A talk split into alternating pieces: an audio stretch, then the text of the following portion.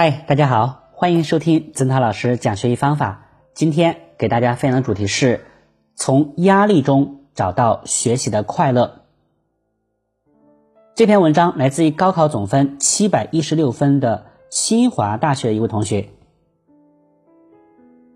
每当回想起高中生活的时候，我内心总是充满感激，因为它让我从一个内向的人。转变成了一个外向的人，在面对巨大压力的时候，我所做的反应，也是我唯一想到能做的反应，就是把自己变成一个乐观开朗的人。我们不是惧怕学习，也不是讨厌学习，我们只是惧怕或讨厌学习带给我们的压力和失败的感受。如果能认识到这一点，将有助于我们更好的改善学习心态，在压力中找到学习的快乐。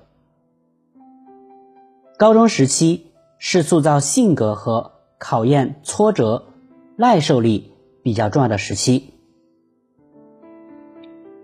上高中之前，我还是一个内向、封闭、没有什么志向的学生，反而在高中的压力之下。我找到了适合自己的学习方式和方法，并进行了心态上的自我调节和梳理。现在，我把这些对我有益的小方法拿出来，供大家参考批评。积极暗示法，这个方法在初中的思想品德上就出现了。虽然当时并不显眼，但时间与实践证明，这是一个简单有效的好方法。积极暗示法的前提是，不要给自己消极的暗示，但是也不要给自己盲目自信的暗示。考试前最好能够清空自己的脑袋，只去思考每一个实际的问题，而尽量少占脑筋，想自己会考好还是会考砸。一方面没能好好准备。本身就引起了我们对考试失利的一些想法。另一方面，这种想法让人慌张，又占用了准备考试的时间，可以算得上是一个恶性循环了。通过较为积极的心理暗示，我们可以对这样的恶性循环进行干预，拯救一下考试成绩。积极的心理暗示。不仅适用于考试和考前的准备，在平时它的威力更加强大。人们在心理力量是很强大的，每个人的心理力量其实都是可以很强大的，因为人的可塑性都是很强的。积极的心理暗示可以改变我们的一些消极行为。在高中时。老师将前几年的高考数据给我们看，并告诉我们班里的每个人都有上清华北大的可能性。当时这让大家备受鼓舞。事实也的确如此，每次考试都是黑马闯进老师和同学们的视线中，而高考比一般的考试还要难以预测。考考试的前一天呢？班主任突然来给我们讲高考秘诀，我们听了之后都笑了，他却一本正经的又重复了一遍。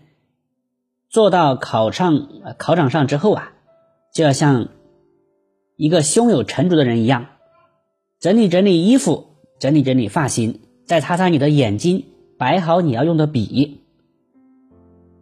学会了一些心理学之后啊，我开始庆幸当时傻傻的照做了。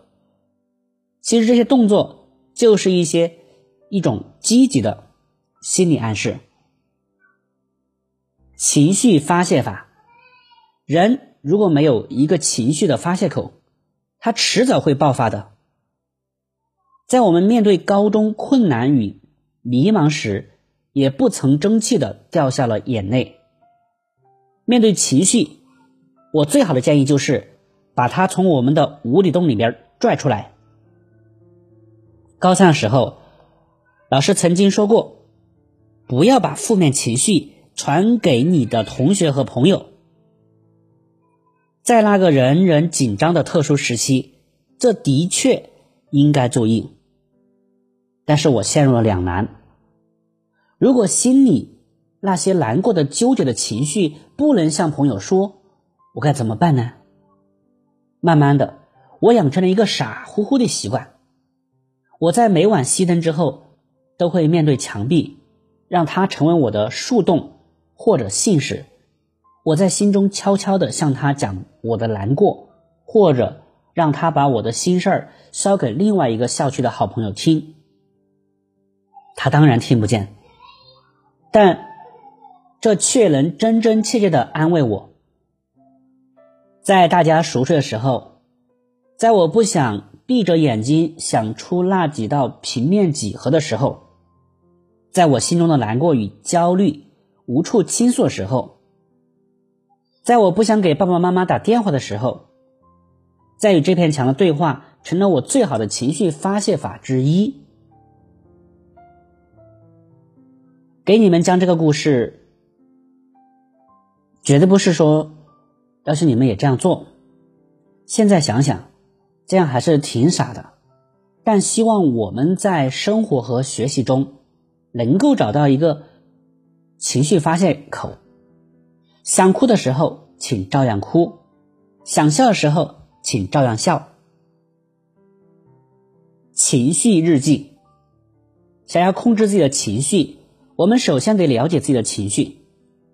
记录情绪日记是一种很好的方法。最开始的时候，我的情绪日记特别随意，我甚至已经不记得我为什么要在每天晚上检查自己的计划本的完成情况时。要标上一个小小的表情，但看到我每天的变化，还是感觉挺有趣的。于是我慢慢的坚持下来。经过老师的提点，我决定在每日表情的旁边标上一个关键词，说明我为什么会有这样的心情。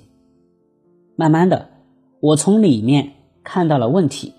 笑脸的表情旁边通常是计划完成、新知识。选修课、好成绩等，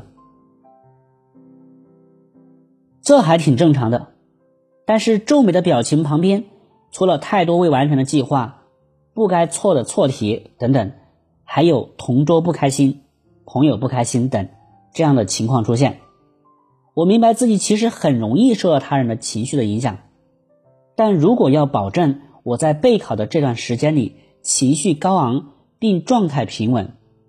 我得改掉这个习惯，我得改掉这个问题。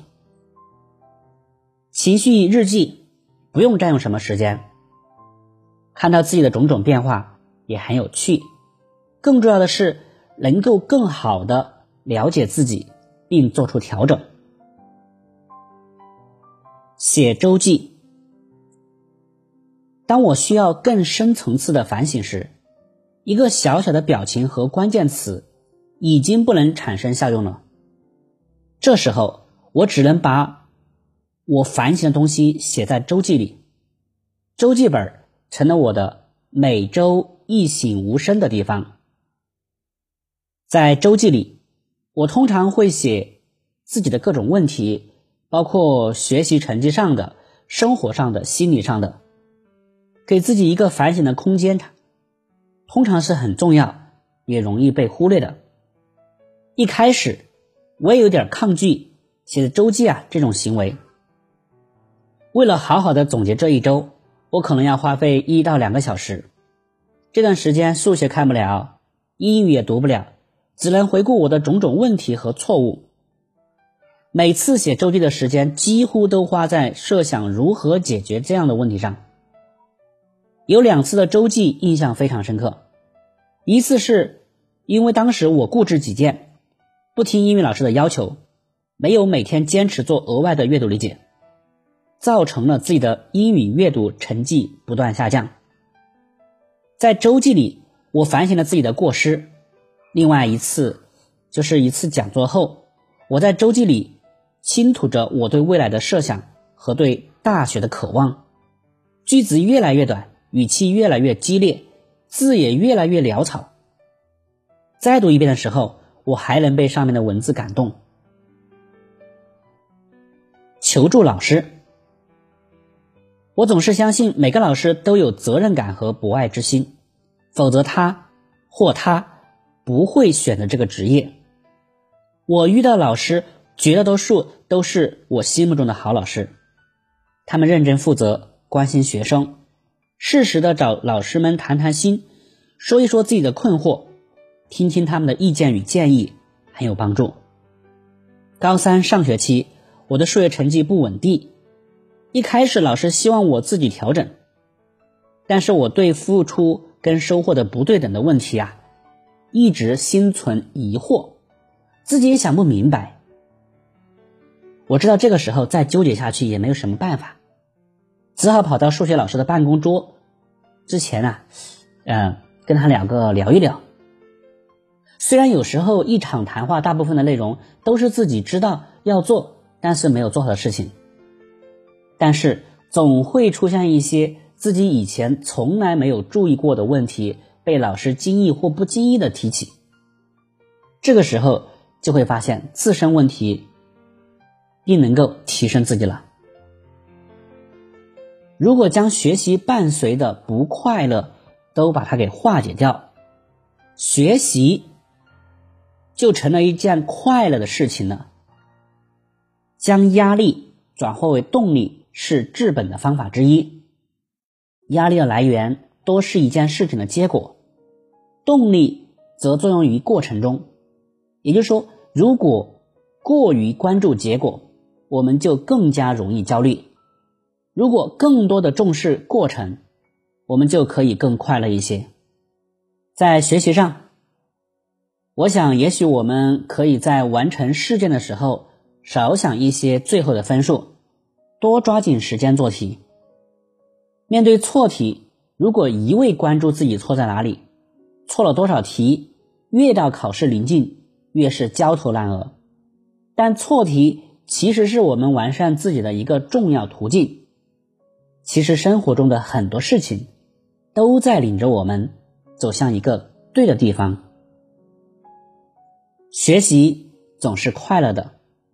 我们只要把多余的压力和焦虑战胜就好了。